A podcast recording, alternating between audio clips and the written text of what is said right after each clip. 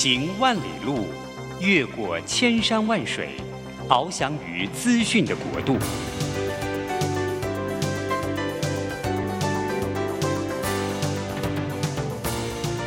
以全方位的视野，飞向更高更远的目标。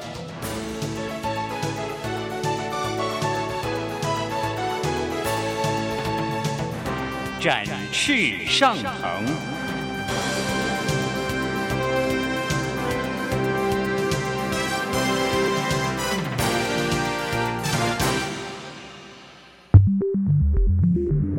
新冠疫情让世界变得不一样。工作职场、生活形态都在翻转变革，学习变成日常的必要必须。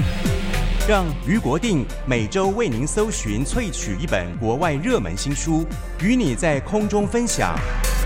俞国定制作主持，愉快读好书。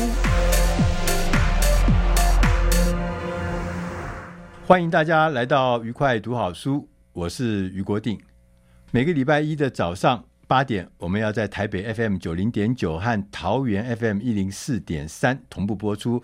欢迎大家，我们在空中相会。大家有没有觉得疫情过后，突然一下，整个台湾的全世界的经济哈，大体来讲没有呈现多么漂亮，但是个体上来讲，突然一下，好像大家。都这个朝气蓬勃，很多很多的人就开始想说：哎，我总算熬过了这个疫情嘛，好像可以来创业哦，好像来开玩一点新玩意儿。所以创业这件事情啊，就变成很多很多的年轻人开始来想的事情。我记得我们年轻的时候也曾经想过要创业哈，但是我的经验，创业还真难。我曾经创过几个业，大部分都是铩羽而归，都是付出惨痛的代价。所以我最近呢，我又看到呃，在书市上面看到一本老书，但这本老书是台湾书市也全世界书市的畅销书。像我讲《师傅》这本书，这本书呢是早安财经呃出版的，它已经出了十几年了，是一本书，但它不断的在再版，不断的重新的重编。那最新的这个版本呢是这个样子。那在这个。各个这个书店哈连锁书店里面的排行榜是常常胜军呢，他是告诉我们怎么样来做创业。创业不是你想说，哎呦，我有兴趣啊，我有一点钱啊，我有一点理想就可以创，那是必死无疑的。这创业中间，他就分成十七门课来讲这个事情。那我们今天特别那请到的是。早安财经的创办人也是负责人，也是我商周以前的老同事沈云聪创办人来我们节目里面来讲一下，因为他自己也创业嘛，来讲一下《师傅》这本书重要核心的精彩的。云聪早安，俞社好啊，这个我很久没有看到云聪了哈，但我发觉云聪好像那年纪是倒过来长的，越来越英姿方风风发样的啊，哦是吗？对对对。哇，好开心啊！啊，是是有参加诈骗集团吗？怎么越来越年轻了啊？哇，不知道吃了什么东西啊？每每日一善哦，对，谢谢谢谢俞社。有一件事情我们可以知道，就是知识会让你变年轻啊。这个云聪每天都在知识这个财经知识的各种生活知识里面浸泡，而且他的他的出版社是我们出版界一个特殊的例子啊，就他出版社不是以量取胜。不像有些大出版社一年出个几百本的书，他们不是，他们是以质好质精为胜，所以他们常常出了很多很棒的书。于是太客气了，对不对？不对，我是我是因为出不了太多，对不对，真的很厉害，就很会选书，很很厉害。那呃，要讲一下今天师傅这本书啊，就就说这本这本书我仔细看了，我也认真的看了，我觉得是非常精彩。我想第一个想要请教你，嗯，你自己当然是出版这本书嘛。你自己的创业，这本书给你最大的这个启示是什么？非常大的帮助。最大的启示是他告诉我，俞社，你真的要创业开公司的话，营业额不重要，营业额不重要，营业额不重要，这是我传统的概念不一样啊。没错，没错啊，嗯。所以这个书今天，by the way，谢谢于社的邀请，很荣幸来来参加你的这个节目。我们也很多年没有好好坐下来谈了。呃，今天。师傅这本书啊，是我们十几年前出版的，它有两位作者，对一位叫做鲍柏林海，另一位呢叫做诺姆布罗斯基。嗯，呃，鲍柏林海他是美国《Inc》杂志的总编辑。Inc 啊，Inc，咱现在已经退休了啊。啊，那另外一位布罗斯基，他自己就是一个连续创业家，连续的成功创业家。对，那为什么他们两位和谐呢？是因为原本柏林罕只是去采访布罗斯基。结果发现布罗斯基很多经营理念，嗯，很多创业的观念，对，跟他所采访过的很多创业家非常不同，而且能言善道，嗯，所以呢，柏林行当时就邀请他跟他一起合写一个专栏，在《Inc》杂志上。这个杂这个专栏非常有名，大家可以去 Google 他们两位的名字，你就可以找到这个专栏旧的专栏来看。对，那也因为连写之后，呃，这个专栏非常受到欢迎，他们后来就把这些故事集结成一本书。书，也就是接下来我们要来谈的这本《师傅》，英文的书名叫《The Knack》，K N A C K 啊，呃，中文如果直译应该叫做诀窍吧？啊，诀窍，好，窍门，窍门，哈，呃，为什么这么说呢？是因为布罗斯基这本书，他嗯，开宗明义就告诉大家，我们现在讲了要创业，要管理一家公司，我们都有很多的学问，对，很多的学者，对，写了很多本书嘛，啊，对，但是呢，他他。创业之后的心得是，他觉得再多的书，呃，可以写得很好，没有错。可是呢，有一些创业家，有一些老板，你去跟他谈就知道，他从来没念过什么商学院，那书可能也没翻过几本，更不要说认识什么管理学者了。但是人家事业可以非常成功，对，做的生意非常的好，对，呃，员工喜欢他，客户喜欢他，他一辈子赚很多的钱，对，Why？所以。去读 EMBA 可能不适合当创业家，对不对？哎，未必。意思是说，条条大路通罗马哈，就因为 EMBA 也可以是非常好的一个经验。嗯，但是呢，没有念，有时候也未尝不是另外一种对方式。所以他叫这个叫我们一般叫 Street Smart，嗯，呃，就街头街头智慧啊。那这本书要告诉我们的就是，呃，布罗斯基呃，从他实战创业的经验。当中所萃取出来的创业跟管理的观念，来跟大家分享。对，对，你看他这十七门课啊，我看到像他第一门，他讲说怎么样踏出成功的第一步，他其中这里面就有讲了一些东西，譬如说是最重要的。很重要的是毛利率。刚刚有讲说，你不要千万不要把什么 revenue 那个营业额当做，因为以前我们都觉得哇，先要把营业额冲高，这个没有营业额什么都别谈。没错，他说不一定哦。嗯，你要想你这营业额背后的毛利率可能还更重要。对，他其实这个书里面一开始就讲了一个故事啊，因为他呃常常帮助人嘛，然后就有些人就遇到创业上的困扰，或者创业了几年。不断的烧钱，我不知道怎么办，哎，就去找他帮忙。结果他看看对方的企划书，看看对方过去这段时间来的财报，对，他就发现最大的问题就是空有营业额，没有净利。就是说，生意做的越多，赔的越多，是为什么？因为有成本。有费用，对，有开销，对。呃，有些人觉得啊，我只要能够完成一单生意，对，我就有收入，对，我就有现金，我就足以 cover 我其他的费用，对。但是没有去想到，或许这个月你单笔生意进来的这一笔现金足够你未来这一一两个月。可是不要忘了，你你进货不用钱啊。对。如果你的销售的价格低于或者非常接近你进货的成本，对。其实你这一笔生意卖掉，你每做一笔就是每赔一笔，做伤心的。哎，其实做伤心的。比如说，呃，在这种情况下，除非你有足够的现金在背后让你烧，呃，让你慢慢的烧出一个规模之后可以反转，否则如果你不是口袋深的情况，呃，尤其是很多年轻的创业者，可能准备就够你用个半年一年。搞不好还还没那么多呢。对，呃，在这种情况下，你只顾着营业额而没有去重视你的毛利率，你是注定失败的。他举了一个例子啊，他说你的营收啊五万块，嗯，那你的毛利是两万块。那另外一个 case 是你的营收是十万块，你毛利也是两万块，你觉得哪一个才是正确的？嗯，其实我们一点我们大家就懂了嘛，哈，说那当然是五万块。有两万块毛利，这个是比较对的。但是我们常常会忘记，我们会被那个十万那个比较多营业额所弄得头昏脑胀。嗯、那事实上，你做十万块所付出的成本、嗯、付出的代价其实是更高，没错，担的风险也更大。嗯、所以这本书啊，最让我们觉得有意思的地方，就是说我们很多很多想当然耳的概念，他依然就跟你讲，其实不是你想当然耳。嗯，为什么很多人都去？创业的时候不成功，很成功率很低，就是因为大家想的都是一样的，所以就犯了一样的错误，然后去死在一起。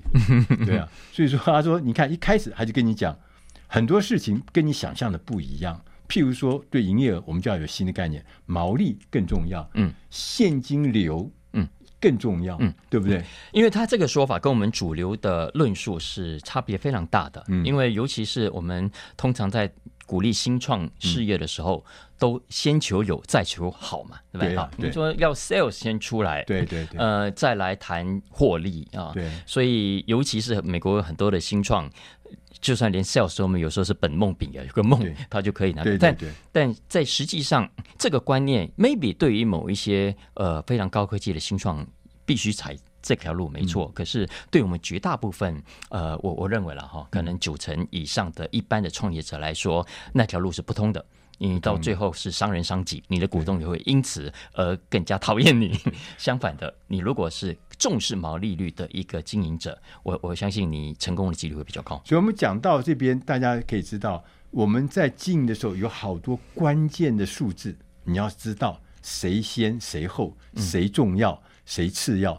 如果你掌握错了，你会付出惨痛的代价。我们要进点音乐，下个单元我们再来请沈云聪发行人来告诉我们如何从《师傅》这本书里面找到创业的窍门。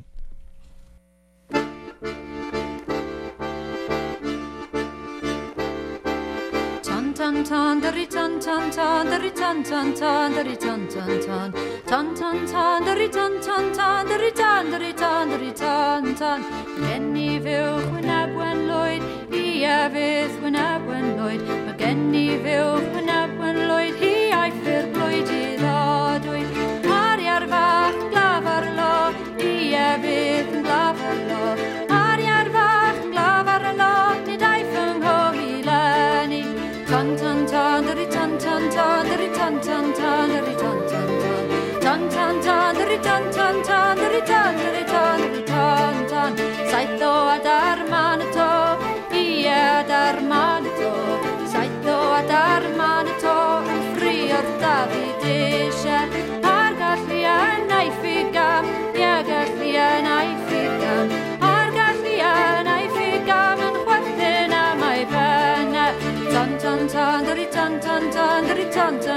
dun dun dun dun dun dun dun dun dun dun dun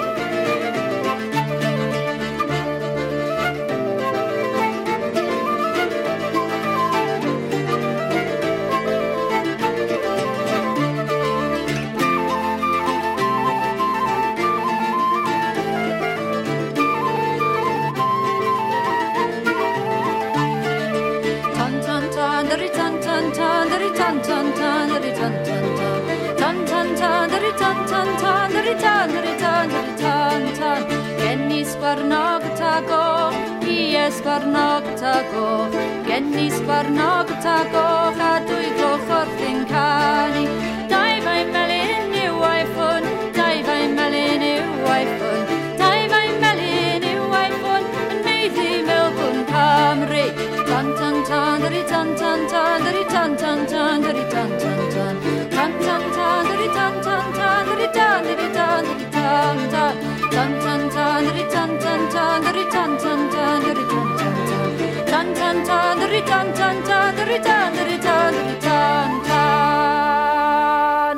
欢迎大家回到愉快读好书，我是余国定。今天我们的特别来宾是早安财经的创办人沈云聪创办人，呃，云聪是我们以前呃在商周商业周刊的老同事，那他自己创业做了早安财经啊，从二零零二年到现在已经二十年了哈，那做的因为很成功，那他也做成一个我们所谓出版业的一个模一个典范哈。那我们刚刚也谈到，其实，在呃师傅这本书里面告诉我们，其实。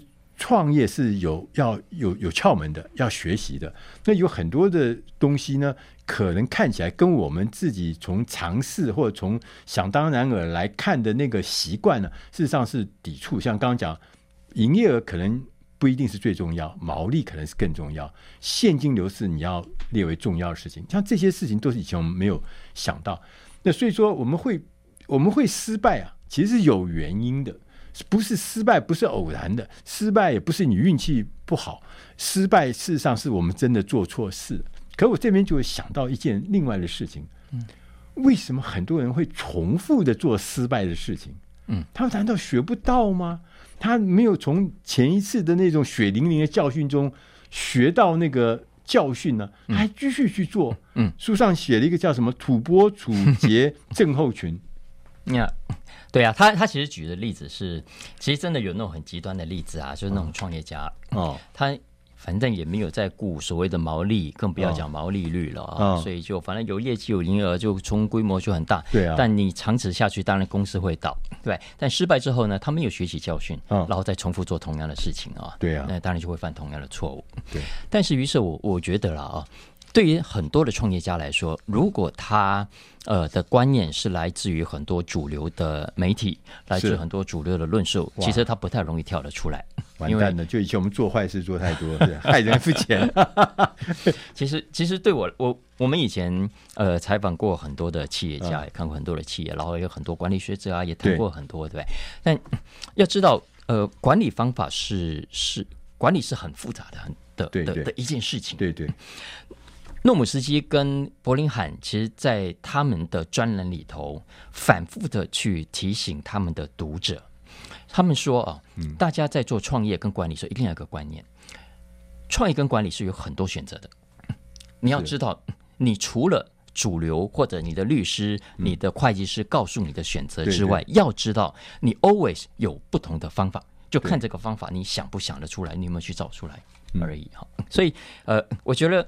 我们都认识很多的创业者跟经营者，老实说，包括我们自己在内，我们常常也都会出现所谓“土拨鼠结症候群”，就是我们明明犯错了，下一次还是会重新犯，因为没有人去提醒我们，我们自己也不知道那是错的。我一直以为这样是对的，所以对，所以我是说，师傅这本书，你刚刚问我，对我来说，诶，影响是什么？其实是很多的。我刚刚讲的，呃，营业额比较不重要，毛利跟毛利率。比较重要只是其中一个，跟这个比较有关，这是另外一体的两面。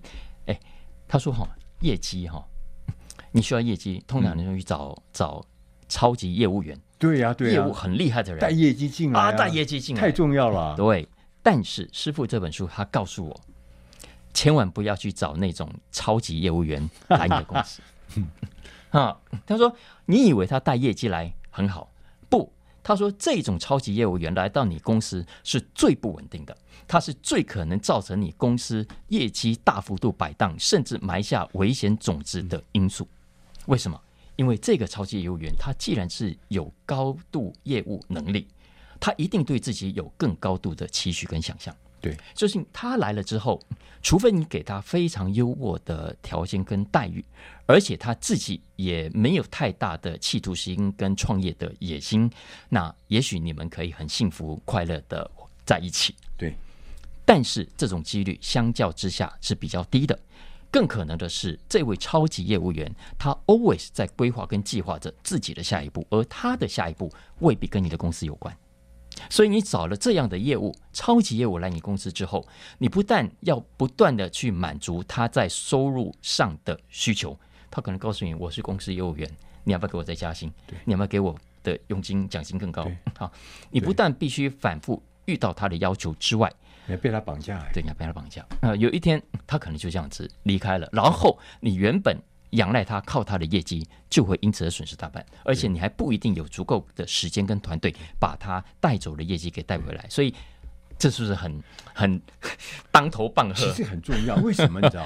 我们在创业之初啊，我们通常会迷信 super star。Yeah. 如果我们网罗了一群 super star 在这里面，胜利的保证啊，嗯、成功的保证啊。嗯、我以前曾经在一家媒体去服务的时候，那个媒体呢，就创办的时候就找了灌溉云集，都是很厉害的高手啊，听起来都吓死人的高手，各个部门都是很厉害的人，就聚在一起后呢，哇，每一年亏得一塌糊涂。嗯，就当时我们就觉得很奇怪，怎么这么多高手在一起，怎么反而 出来的成果是这么差？嗯，对，就像刚刚讲的，每一个都是 super star，嗯，但是你这公司就不会是 super 公司，没有，而且很可能你刚刚讲的这家媒体的老板，他可能不是只有在你讲的这个杂志、这个公司这么做，他可能别的事业，也许他过去一辈子来所有的事业都是找灌溉云集的人 来做这件事情，好，所以然后一而再、再而三的出现你讲的这种状况，对，所以说有的时候我们在。呃，心中以为的那个主流价值观呢、哦，它其实不一定是适合的价值观，嗯，可能是别人。就像有一个，我有一次跟这个卢西鹏啊，那个台科大卢西鹏老师在聊天，就后来我们就得到一个题目，叫做啊、呃，杂志上。说的事情你都不可以做，嗯、因为什么？那都是你做不到，那都是骗人的，那都是人家的事情，跟你一点关系都没有。以前我们在做财经杂志，不是说那个财经杂志封面人物的造势率吗？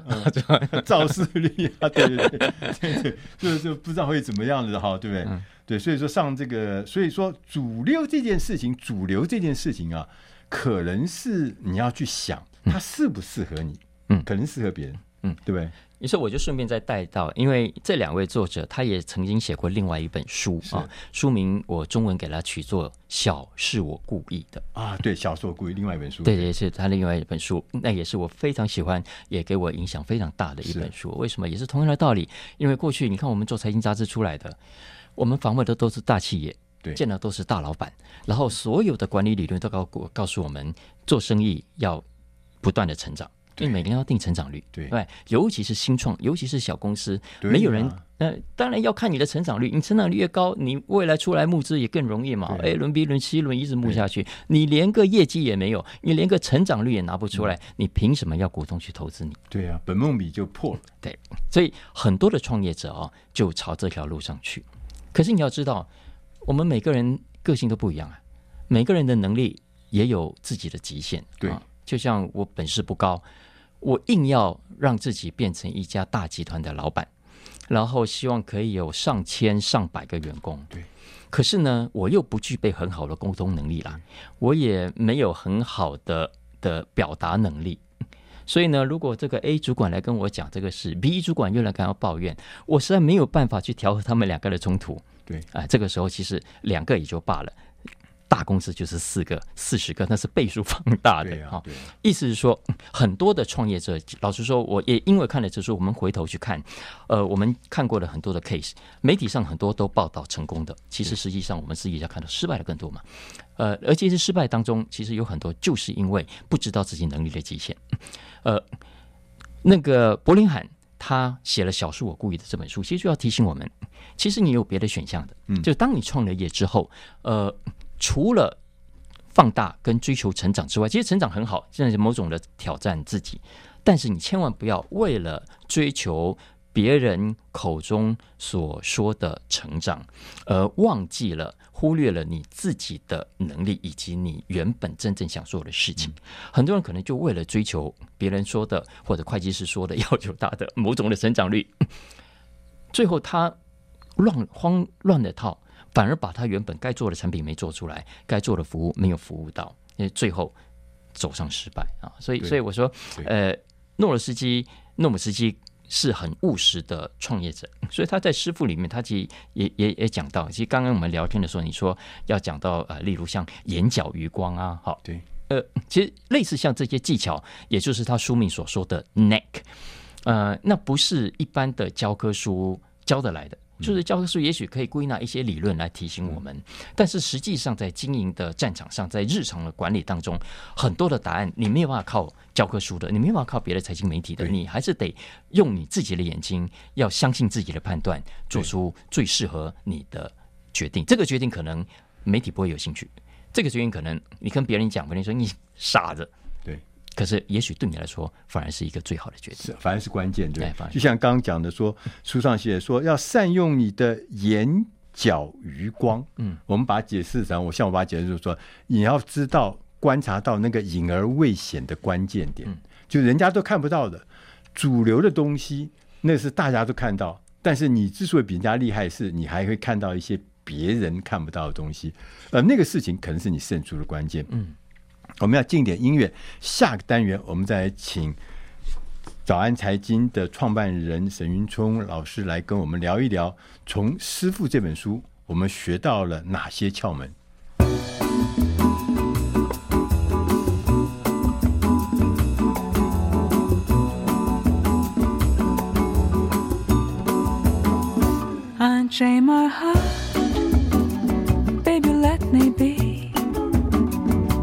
unchain my heart. Cause you don't care about me. You got me sewed up like a pillowcase. But you let my love go to waste. So unchain my heart. Baby, set me free. Unchain my heart. Unchain my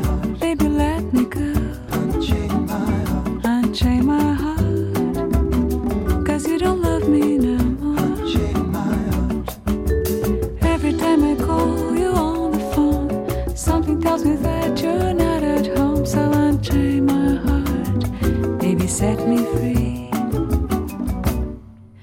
I'm under your spell, like a man in a trance. But I know darn well that I don't stand a chance. Unchain my heart, let me go my way.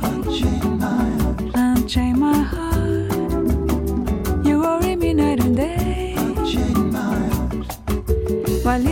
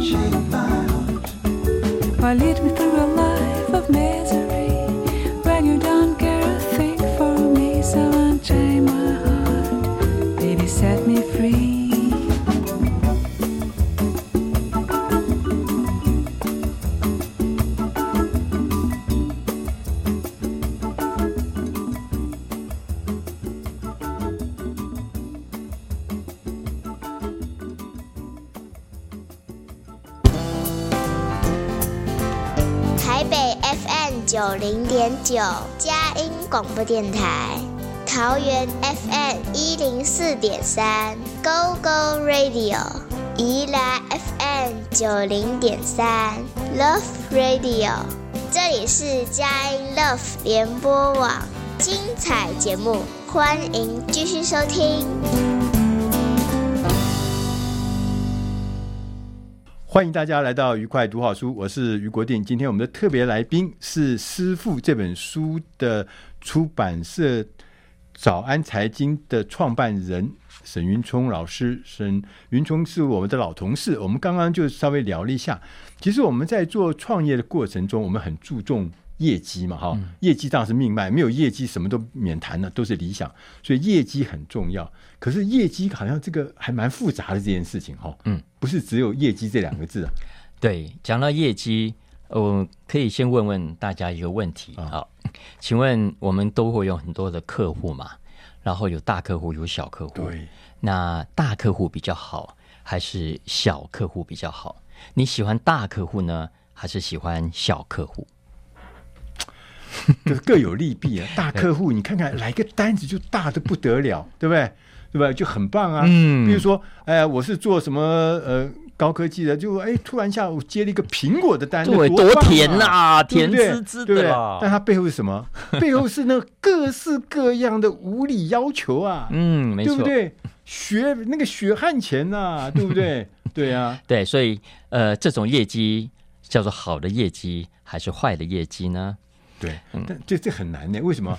因为他业绩很大。来了以后呢，我就觉得我们公司好像就稳了嘛。对对对对，对不对？那不来呢，给人家拿走，那就很痛啊。没错啊，所以这是呃这本书给我的另外一个很重要的启发，是真的很实际的啊。对，呃，它的第八章里头标题就叫“业绩是有分好坏的”啊。呃，什么叫坏的业绩呢？他认为大客户的业绩就是属于坏的业绩。大客户，嗯，他认为，呃，他建议他的读者啊，呃，绝对不要小看小客户，对，相反的，你应该尽可能让你的生意充满了小客户，尽可能减少大客户的占比。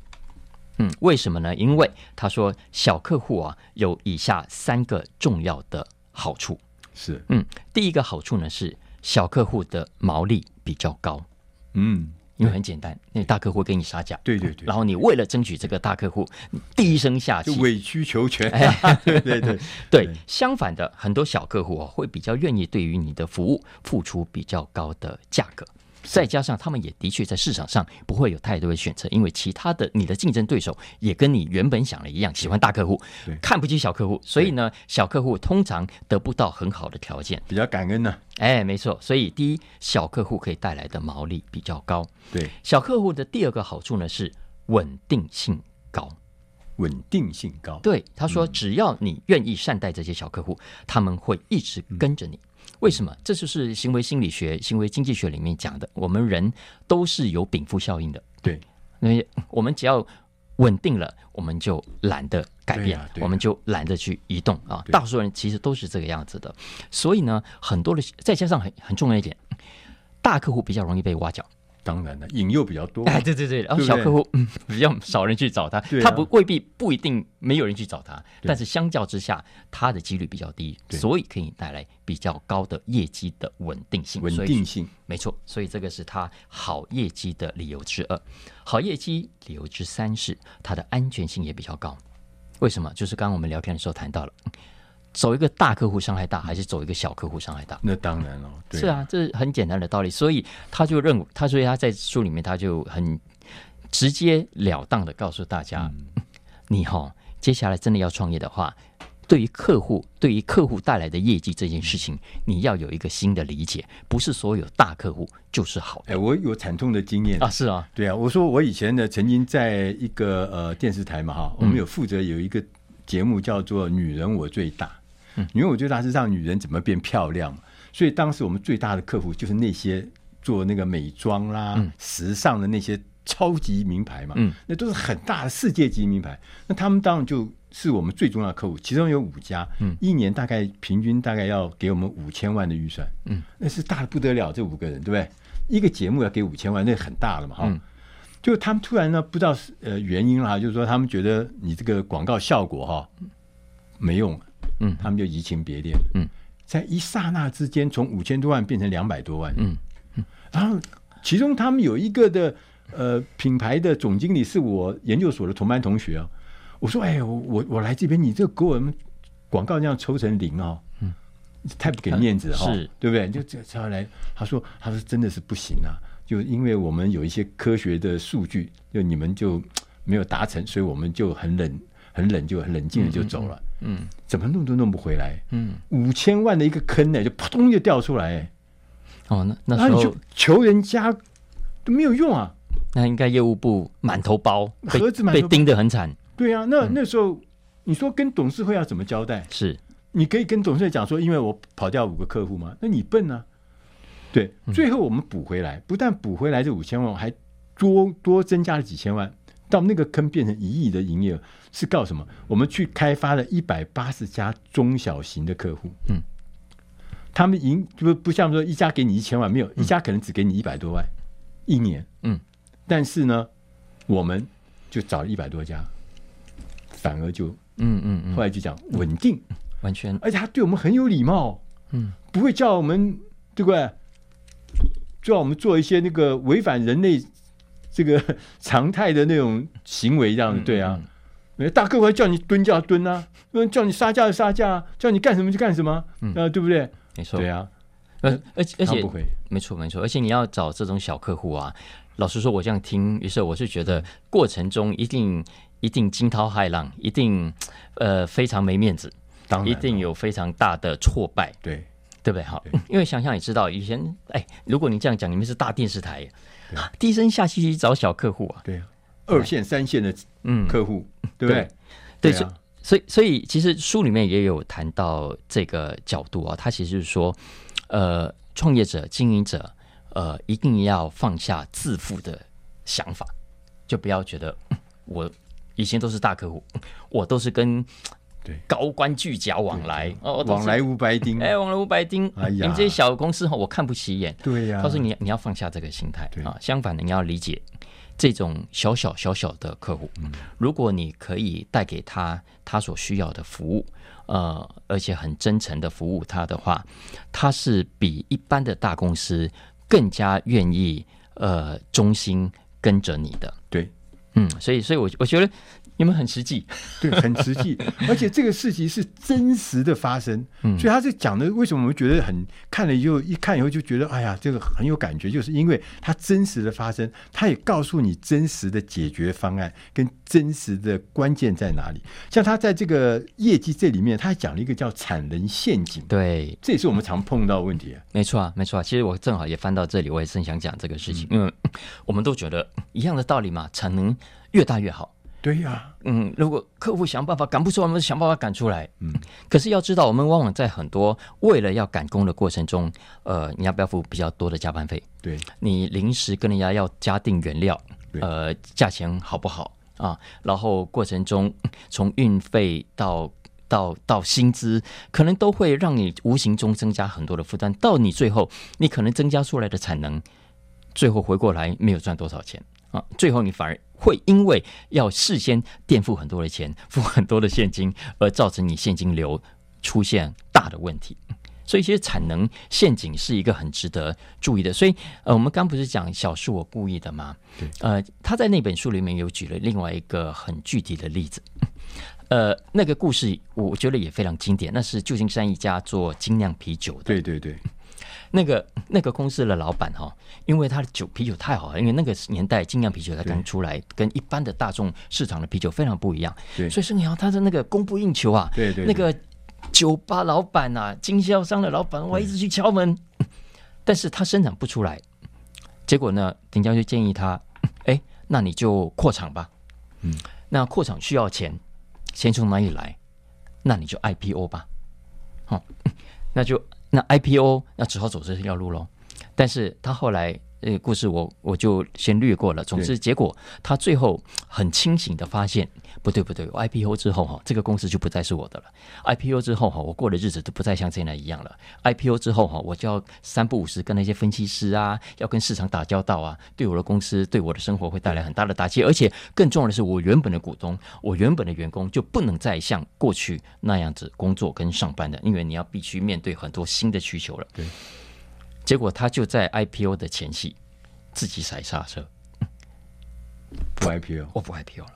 好，不 IPO 之后所需要的产能怎么办？他说他去介绍给同业，嗯，他去教别人做精酿啤酒，让订单转到别人去。哎，怎么有那么笨的人？有生意自己不做，去交给别人做？他说。结果事后发现啊，他说：第一个，他不 IPO 不用扩厂之后，第一个他守住了他公司自己原本有的文化，是 OK。第二，他把生意介绍出去之后，回过头来反而是对他的帮助。为什么？因为有更多的人一起去推广精酿啤酒，对对对，对，所以他说他生意更大。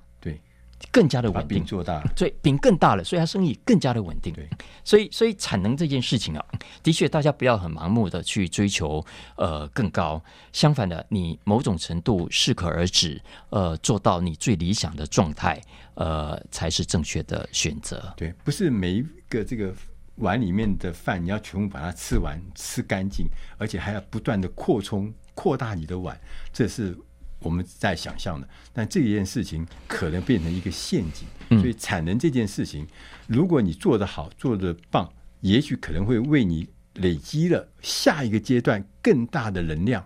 做不好，你可能会玉石俱焚。我们要进点音乐，下个单元再来跟早安今天的创办人沈云聪老师，我们一起来聊聊《师傅》这本书，在告诉我们，除了我们刚刚讲的这些状况之外，还有一些关键的窍门，我们如何来学习？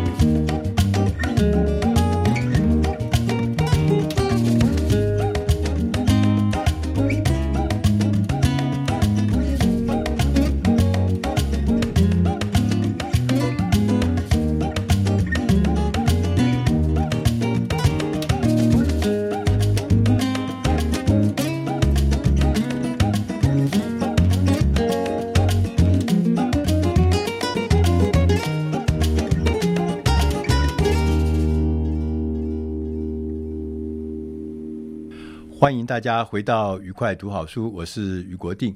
我们刚刚跟早安财经的创办人沈云聪老师呢，我们谈到了他出的这本畅销书《师傅》。师傅这本书呢，告诉我们很多创业的关键窍门。我们在前面几个单元谈到很多，那其中他有讲到一个关键哈，就是说，其实做老板呢是一门学问，你不但是要有学问。其实还要重要，我觉得是要有团队。嗯，你不能一个人干。嗯，啊、哦，我曾经有看过，就是呃，我也曾经做过这个主管嘛，哈。我发觉我像我就不是一个非常能干的人，我就发觉我每个部门的主管都，我就跟他讲说，你其实是比我能干。但我也看过有些人是真的是很能干的老板，全公司只有他有大脑。其他人嘛都是小脑，那其他人呢都不行，都不努力，只有他努力，只有他做得到。嗯，那你们都是笨，嗯、然后呢，你们都是呃，就是我的手脚而已，只有他。嗯、结果后来发现，这成果不一定是像想象的，就是那种天才型的老板啊，对、嗯、成果不一定会比像我们这种庸才型的老板要好，或者要自以为天才吧？对啊，啊，所以刚刚描述那个状况，在我们底下的人就说，那叫将帅无能。哦，好，我以为是将帅有人呢，才能啊，什么事情他都知道，自以为有能，他都懂啊。嗯，对，所以这样子看起来，就做老板不容易啊。哎，是，其实，呃，而且老实说，我这样我们这样一边谈哈，啊、就就过去很多好好坏坏的事情都都历历在目，对对对。然后呃，当下其实不太知道该怎么做。所以，所以这是为什么这本书我其实反复读了很多遍的。对啊，因为它是真的很实际。我我再举一个例子给听众朋友大家分享哈。我们刚才不是说，他说你不要找超级业务员嘛？对。那如果不要超不要找超级业务员，应该怎么去找人？你要去怎么去找有业务能力的人？OK，他有几个很具体哦。他给了大家几个规则。第一个规则是，你要去找那种想上班而不是想创业的人。是不是很很直截了当？讲到我心里去嘞，知道吗？哎，真的啊。嗯，然后第二件事情也很重要，不要从同业中挖角。哇，又讲到心中去了，痛点呢？啊，就是你你们不觉得吗？像像这种一般的书、一般的报道，可能都不会那么直截了当跟你讲啊。我觉得他就会直接告诉你，你不要这么做，因为你是得不偿失的。完全正确，嗯，没错。然后规则三呢，他说要至少待过两家公司。OK，他说，呃，他说他这个这这句话可能让他觉得说话什么？为什么为什么要至少待过两家？他说呢，主要是因为，呃，做业务的人啊，老实说，第一份工作不满意是很正常的啊，呃。但是如果如果他在第二份工作都还是满意的话，其实那就代表着这个人他不会是从鸡蛋里挑骨头的人，那么他基本上是意思是意思是这样。再来他说就是回到绝对不要去找那种大牌的业务员，啊，我觉得这种哦，我觉得对我来说是如雷贯耳。然后我虽然不一定呃完全照着他的方式去做，可是他至少让我呃有某种的的自信说。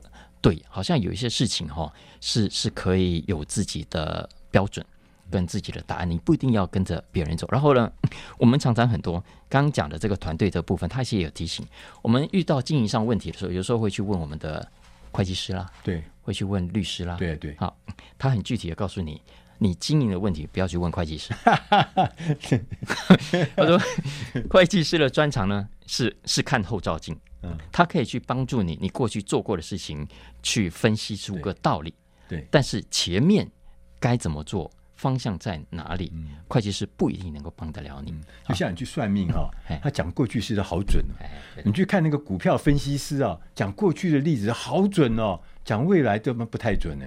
哎，然后他说你也不要去问你的律师，嗯啊，因为律师也许会帮你往前看，可是他只会看跟法律有关的那一面。嗯啊，当然有些律师是很聪明又很精通，那，这另当别论了。但是如果你是去问你的法律顾问，呃，尤其是大集团，对法律顾问是有责任的，他不可以乱讲话的。对对对，所以他更加会专注于你做的某一个决策的法律效果来给你提供建议。嗯，但这个影响到法律效果的不一定是符合你整个公司长远的利益的建议。对对，所以说那那怎么样建立起这个团队呢？找到好帮手嘞？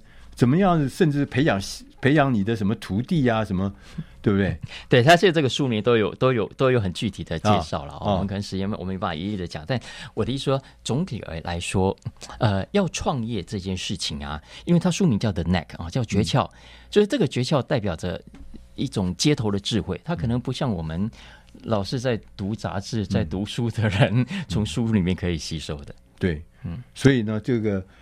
就是重要的事情，你要切记一件事情，你绝对不能够单操一个人去做，嗯、你一定要有帮手，嗯、你一定要有团队，而这个团队呢，应该不是来自所谓的 super star，嗯，有的时候呢，跟你志同道合的人呢，是比他是不是过去有辉煌的这个同业经验，可能是更关键。嗯嗯，哎，你讲到这个哈，因为我们通常在组团队的同时，还会做一件事情，嗯、就是写 proposal。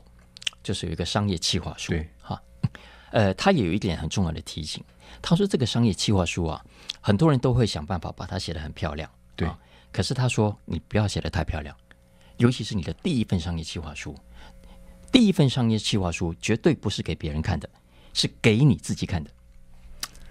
哎，这也是正中红心呢。啊，你知道吗？我们我们以前去做新事业的时候，那个我们的那个智者，这个行业智者就是张宏志先生，他跟我们讲，他说你这个这个创业计划书写的厚厚一本啊。”大概啊，有效期啊，应该是两个礼拜。嗯，两个礼拜就无效，两个礼拜就跟你上面想的东西就无关的啦。嗯，就你现在看一看还可以了哈。嗯，但是尤其你给人家去做什么简报的时候，拿这个去做，其实是其实是后面的真实的情况会跟他其实是有落差的。嗯，我我觉得这一点，呃，在往后我每一个案子要提案之前，都给我很好的提醒。就是因为我们要给客户看嘛，总觉得我要四平八稳，呃，装裱非常精致，PowerPoint 也准备的很好，但是往往为了那个，其实我们会忽略了原本真正要做这件事情的根本目的跟精神啊。所以因为这个提醒，所以所以我以后我每我其实每提一个新书 proposal 或者每一个提案的时候，我我老实说，我真的会用手写。嗯，然后我写一个，其实就是给自己看的，包括他其实里面书里面作者很具体的提供四个建议啊，比方说他说你你要很具体的，呃，让自己知道从这个 proposal 里面你想要做的是什么事，对，OK，然后呢，你做这件事情你要付出多少的成本？成本就是你自己要自己对自己算出来，就是你不是跟客户去算，你不是去跟跟别人去算，你自己要知道。呃，如果不知道，去问你同事去打听。总之，你要很有自信、很有把握的知道你要付出多少钱，哪一些是你不能确定的，你要很知道哪一些是不确定的，以及接下来你这个 proposal 提出去，这个案子如果客户同意，真的要执行的话，会给你带来多少的收入？嗯，就。这个其实是你必须扪心自问的，对，就是你可以去跟客户画大饼，你可以去描绘的天花乱坠，可是实际上到最后，你你可以从这个计划当中获得多少的收益，要付出多少代价，你你还是最后这个午夜梦回啊，要要要面对自己。最重要的那营运计划书是给自己看，要面对自己内心深处那些问题都是关键的问题，而不是做一个很夸张、很虚浮的给人家看的漂亮的，因为当。真正在做创业过程中会遇到的所有都是真实的挑战。我们就还有一点点时间，我们要请云聪来跟我们讲一下这本书《师父》这本书给我们这个启示哈。你给我们做一点结论，好不好？嗯，就像我刚刚讲的，嗯，这两位作者在写这本书的时候，他自己有说，他希望给大家带来不一样的创业思考，因为我们太容易接受的是主流的。论述对，然后我们太容易从成功的大企业去学习，对。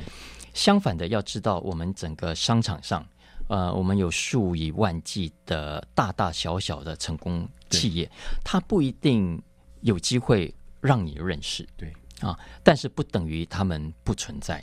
相反的，很多存在于我们这个社会不同的角落，我们在过去从来无缘见到，呃，更。无缘从主流媒体上去认识他们，因为主流媒体当然要有戏剧性的表现啊，很特殊的规模或者是呃特殊的手段做法，呃才会引起媒体的注意啊。所以以至于我们不知道他们存在。但是，但是呃，布罗斯基跟柏林汉，他希望大家可以呃睁开自己的眼睛，呃敞开胸怀，去也许我们街头上去逛街吃饭逛看的时候，去看看不同的店，人家怎么成功的。为什么一家店看起来不怎么起眼，可是人家可以屹立两代三代不摇啊？那很可能都都可以为我们现在做的事业，呃，为我们现在日常的管理提供一个 一个意想不到的 solution 吧？嗯，啊，这是这是我呃读这本书呃真心的启发。所以这本书最重要，就像它的英文名字一样，它告诉你的是窍门。嗯，这些事情是其他所谓的主流或是课堂上面不一定学得到，但是它都是真实存在的窍门。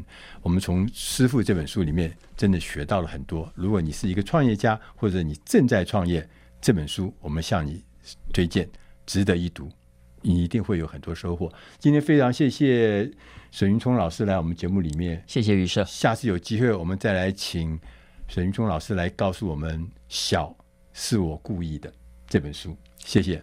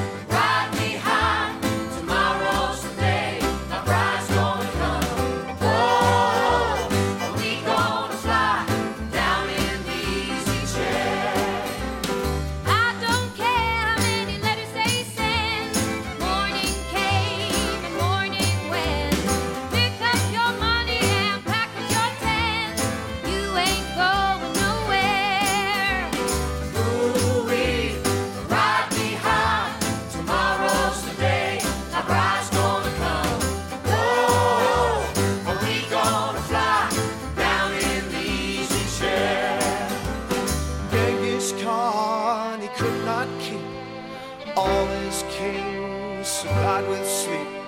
Upon that hill, no matter how steep, when we get up to it.